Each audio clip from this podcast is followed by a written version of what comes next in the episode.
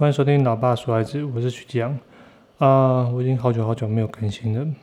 那，呃，主要是因为也不知道这个目的到底是怎么样。好像也觉得说没有人在听啊，或者说也没有人在在乎这东西，所以就停很久。可是依照我自己的个性，像这种我已经花钱下去的东西，我基本上要把它做到极致。譬如说，我的东西基本上都要用到坏，我才会换。用到坏会让我一种快感，非常非常满足的那种感觉。所以，像我之前买了一个跳绳，所以我想我是想说，可以的话，我可以把它跳到断掉，就觉得很开心。我就觉得这个东西是，嗯，很有价值啊，很有价值。我我也希望就是说，我我的东西如果可以用到坏的话。那就表示我真的很用心的、很用心的在使用它。好，呃，我很想要介绍一本书，但是我我发现我做的笔记很乱，所以我现在也做完笔记，然后我放很久，所以我不知道现在从哪里开始讲。不过先提一下最近的状况。呃，我老婆考上公职，然后。然后很屌，蛮屌的，就是整整的一才一年多的时间，他就考上公职了。不管考上什么啦，我真的觉得都蛮强的，因为他这次录取一百四十几个，然后他考到四十九名，考上四十九名，也就是说他基本上算是前段班的，前段班的后面，那那没关系，基本上他还是前段班。那。呃，其实之前那个之前那个铁路特考，他就考上了全台湾二录取二十三名，他考到二十四名，差了零点一分，零点一分他就上了。不过也后来分析一下，反正也没有多多，嗯。多好啦，因为因为铁路特考那东西是全国分发的，所以你根本不知道你会被发发到哪里去。然后你名额才才两啊二十几个二十三个，二十三个你最后一名你根本没得挑，所以你有可能被分到就是很远很远很远很远很远很远，只要有铁路的地方很远的地方。所以呃后来也就就算有点释怀了，那后来也放弃那个铁路特考，然后这次考的是司法特考。嗯，考上司法特考我当然非常开心，超开心的。不过在开心的半个小时之后，就开始分担心说，嗯，那这样分法是分分去哪里？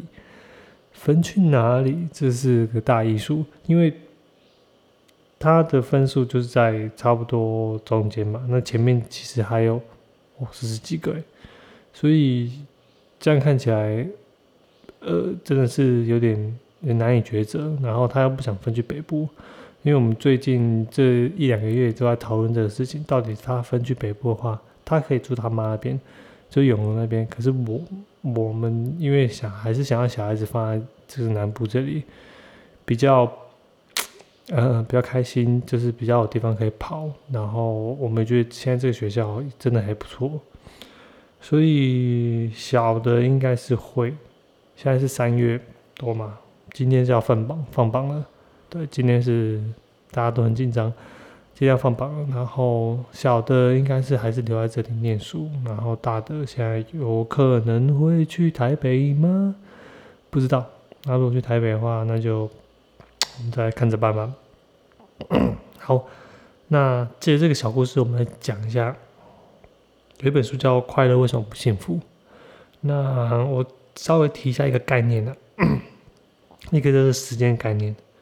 什么是时间的概念？就是我我刚才提的那个东西，就是我们在考试之前都会觉得，哦，如果我今天考上公务员之后，我很多东西就不用担心了，至少我不用担心，呃，随时随地被离职、被离职的的那种不确定性，所以。如果考上公务员，就会想到说：哇，我退休金有保障了，哇，我工作有保障了，哇，我工作应该会很单纯，哇，我怎么样怎么样？所以才会去考嘛。对未来的想象就会变成很单纯，才想才想要去做那些事情。包括我现在在做 podcast，其实也是一样，那时候想根本没有想那么多，是觉得说，哎，我有些事情想要讲，哎，我我看的书，我想要输出一些东西，所以我想要，我想要呃，让我自己觉得，呃，讲出来的话，我脑袋会更清楚，我记得时候会更加的，更加的的的，怎么讲？脑袋会更更更清晰啊，更清晰。所以，嗯，但其实你都知道，在做的时候都会遇到很多的困难，因为你在想的时候不会想到这些困难。这就是我们这下现在这样讲的东西，在想象未来的过程之中，通常你都不会想到细节，通常你都不会想到细节。那那为什么不会想到细节？很简单，因为当你想到细节的时候，你就觉得很麻烦，你就不想做。可是这个会。跟你的未来有呃会有违背，你会想到过去，你想到未来，基本上就是要驱动你往前走，要驱动你往前走。如果你今天都一直活在现在，一直活在现在的话，你就会发现你就是一天过一天，一天过一天。然后套我自己的一套理论的话，就会变成说，如果当这个世界发生了一些不确定性的时候，发生一些。比如说现在乌俄战争，比如说现在呃金融危机，你没有办法想象未来的时候，你不知道未来是好是坏，是你根本连想都没有想的时候，你你会发现你跟你是你是呃你是没有能力去应变这一切的，你剩下的可能只是你剩下的可能只是用呃基因突变，或是说你的基因。对基因突变，然后下一代、下一代、下一代之后，然后才能再扭转这个局势。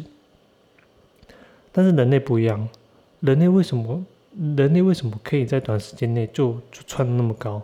除了基因变异之外，最主要的是你对未来想象的的的能力，可以在短时间内不用因为不用不用呃使用基因突变这个方式。让你在短时间内就可以适应未来所发生的一些不确定的东西，然后加进来这里。这这个我们应该讲过很多次了。他这边提到的故事，就是说有一个叫费尼斯的人，他他是一个铁路工人，他被打到头，然后穿过去就是一根钢筋穿过他的的的的头骨里面，然后后来就是反正就做治疗，然后他也觉得没怎么样，然后就回家了。后来才发现说，哦。他这个人其实他的前额叶是有损伤的。当他前额叶损伤的时候，他情绪会容易暴躁，他会容易就是做一些就是我们没有办法理解的动作。他失去了规划的能力，规划的能力，那他就变成说是一个活在了没有以后的世界。所以，所以，所以他会没有办法想象未来到底是怎样。他说：“未来，嗯，好，嗯，可以，嗯，不知道，你不知道。我那天应该跟我，我那天跟跟跟姐姐在讨论那个未来的事情的时候，也是我跟她说，诶，你觉得？对，因为他会问出很多问题嘛。然后我就我大部分的问题都会跟他说，那你觉得嘞？那你觉得嘞？我会。”不会那么急着，就是给他答案。其实最主要的目的就是要让他多想一下，多想一下。因为我认为想象力这个事情，嗯，想象想象力这个事情，其实对人的人的能力，或者说对于你是不是一个人来讲的话，会非常非常重要。那那等下我会讲一下矛盾的地方。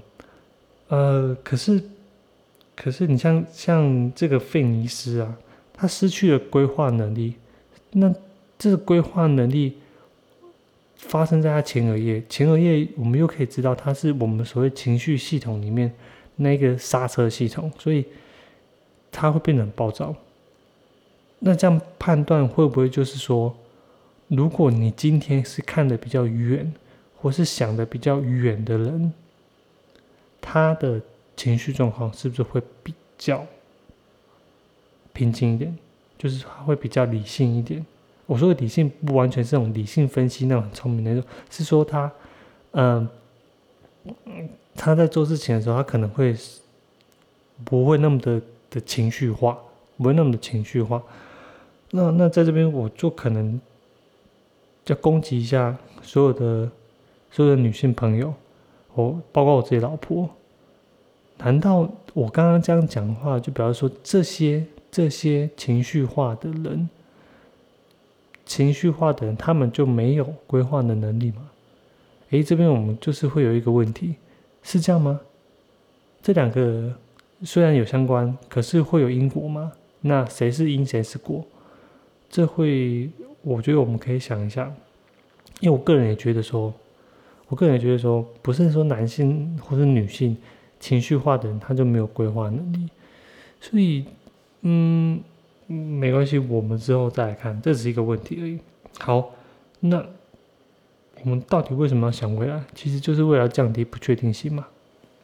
可是为什么我们只要想好的未来？为什么我们只会幻想好的未来？不会啊，我们还是会幻想坏的未来啊。我们还是会幻想坏的未来，只是说，只是说，很多时候我们想好的未来的时候会觉得很爽，因为是幻想嘛，幻想。但是你会不会就是每天在幻想不好的事？会啊，还是会啊。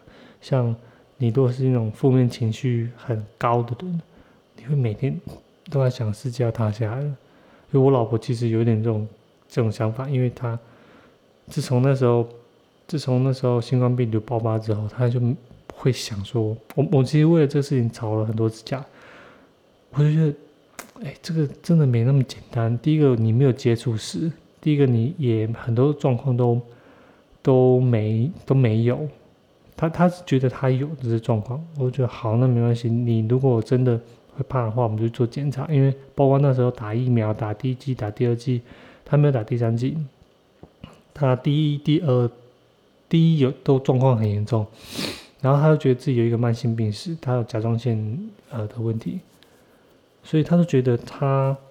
很焦虑，他非常焦虑，就是去年的的这时候，现在现在还好了。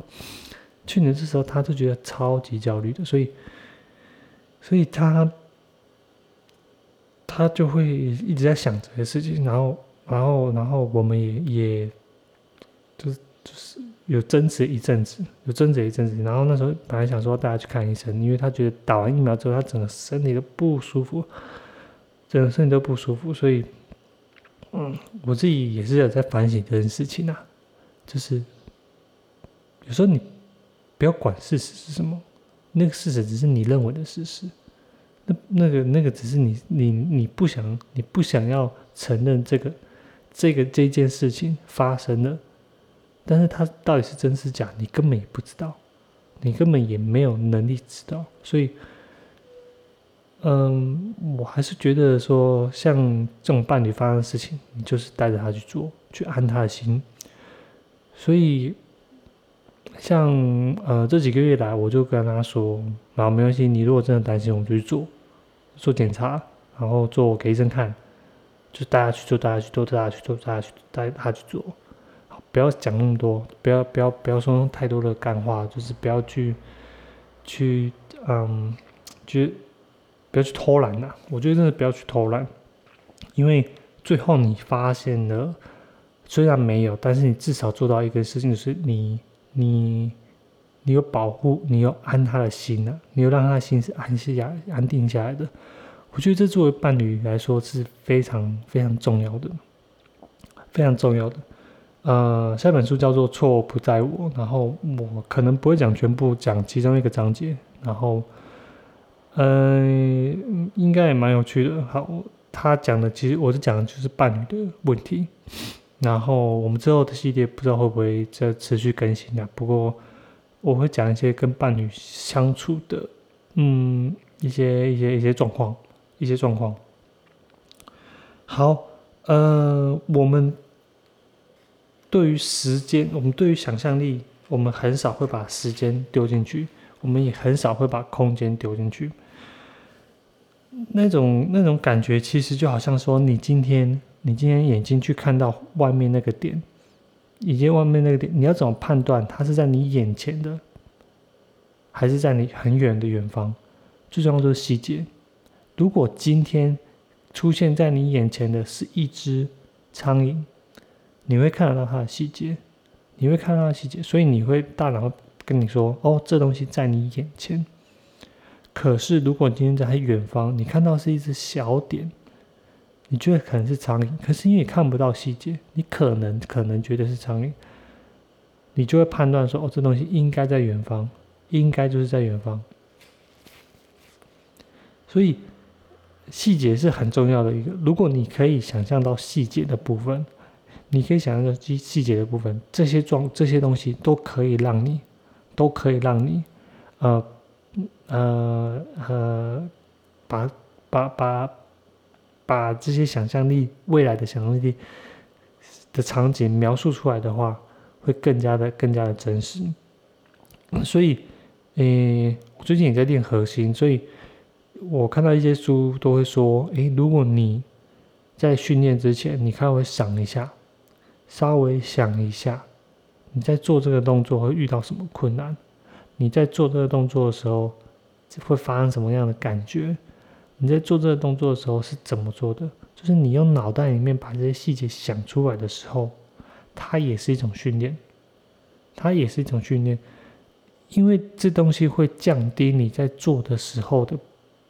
的不舒适感，因为你已经在脑袋里面发生过了，所以你如果今天再去做，你今如果你今天只觉得哇，我跑完这三十分钟你就觉得超爽，但是你都没有想说你在跑了三十分钟的过程之中有多么痛苦，你不知道三十分钟的时候你遇到什么状况，突然有只狗，哦，突然有呃车子，或者是突然怎么样，脚抽筋无所谓，你很难，你很难。你很难会去想象这些东西，但是如果你可以尽量尽量的把你的这些东西遇到的东西全部丢进去的时候，就会发现，哎，可以哦，哎，你在跑的过程中，这些东西这些期望可能就会降低。好，那我现在讲的其实就是这些啊，看我漏一大堆没讲。我们前面讲的就是我我老婆现在考上了那个叫什么？司法特考嘛，那我们现在在担心说，到底是要在在南部还是在北部？那没有问题，全部前前前面志愿全部都是填南部，但我们也知道南部名额超少的。他刚刚跟我说，他是这样跟我说，南部南部从他是从彰化开始填到屏东，这边加起来才十几个，十六个。但是大台北地区，桃园、新北跟台北加起来就快一百一百个，一百多个，然后其他再扣一扣，所以这整个分配的比例真的是超级超级就是不平均。我在想，像像这种同样的薪水，你要在北部生活，真是真是没有办法。所以我想，应该是南部人才会去考这些东西的，然后。然后看那个前前几年的志愿，那个后面后面录取的也全部都是台北的，所以大家比如说大家都不想要填台北了，可能都是填完之后，然后进去台北工作了一年两年之后，然后调回南部。所以我在看说，如果你今天刚好在南部，然后或在北部，然后你进去之后，你等下又又要再竞争一次，因为有很多人想要跟你一样回到南部。所以就变成说，每次的分发都是南部很少很少，因为可能就被掉光光了。然后在全有开学就在北部，北部等于是一个新手村了，等于是一个新手村。